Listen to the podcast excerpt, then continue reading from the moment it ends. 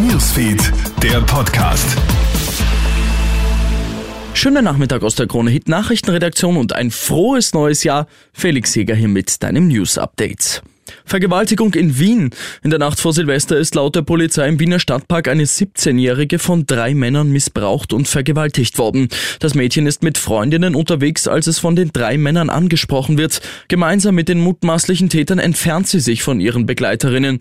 Die machen sich kurze Zeit später Sorgen und suchen nach ihrer Freundin. Die Täter ergreifen dann die Flucht. Eine Fahndung ist bisher erfolglos geblieben. In Tirol ist es wieder zu einem tödlichen Skiunfall gekommen. Am Hintertuxer Gletscher ist eine 28-jährige Holländerin in den Tod gestürzt. Die Frau war auf der Talabfahrt trotz Sicherheitszauns über die Piste hinausgerast und 20 Meter in die Tiefe gefallen. Für sie kommt jede Hilfe zu spät. Es ist bereits das vierte Todesopfer auf heimischen Pisten innerhalb weniger Tage. Beim Neujahrskonzert hat die Polizei offenbar eine Störaktion von Klimaaktivisten verhindert. Demnach sind die Beamten auf sechs Personen aufmerksam geworden und haben sie angehalten. Laut einer Sprecherin waren die Personen sogar auf Sitzplätzen im Wiener Musikverein und hatten Kleber bei sich. Für die Pause war wohl eine Störaktion geplant.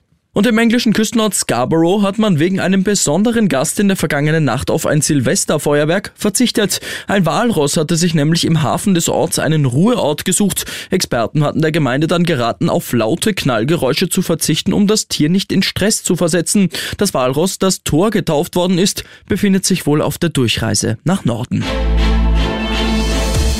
Krone Hits, Newsfeed, der Podcast.